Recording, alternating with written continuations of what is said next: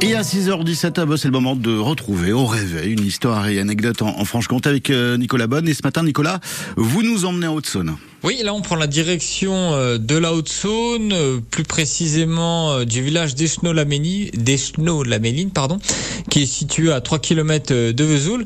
Et donc c'est une grotte qui est assez connue pour les Vesouliens parce que c'est un bon spot pour rechercher de la fraîcheur. Hein. Je sais qu'en ce moment il fait très chaud. Donc ce qui est intéressant, c'est qu'il y a une grotte, on a un petit cours d'eau qui est, qui est assez sympa, on a une statue de la Vierge. Et c'est la grotte hein, a un surnom qui s'appelle le Trou. En fait, c'est relié à un réseau d'eau souterrain. Donc, c'est d'où jaillit une petite cascade. Donc, c'est vraiment très sympa. Le ruisseau s'appelle la Fontaine du Diable.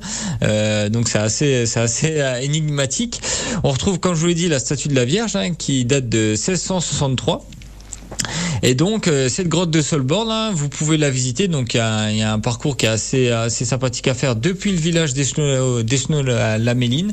Donc voilà, c'est une petite balade familiale sympa à faire. On voit le ruisseau, on est en pleine nature, on a la grotte également euh, on peut apercevoir. On peut pas visiter l'intérieur de la grotte, mais on peut l'apercevoir. Donc c'est assez sympa et c'est une petite balade familiale que, que je vous recommande. Sympa cette balade euh, là dans la grotte de Solbord en Haute-Saône avec euh, Nicolas Bonne. Vous retrouvez toutes les infos évidemment, histoires et anecdotes en Franche-Comté sur francebleu.fr également sur l'application ici ICI par France Bleu et François. Un petit coup d'œil sur le temps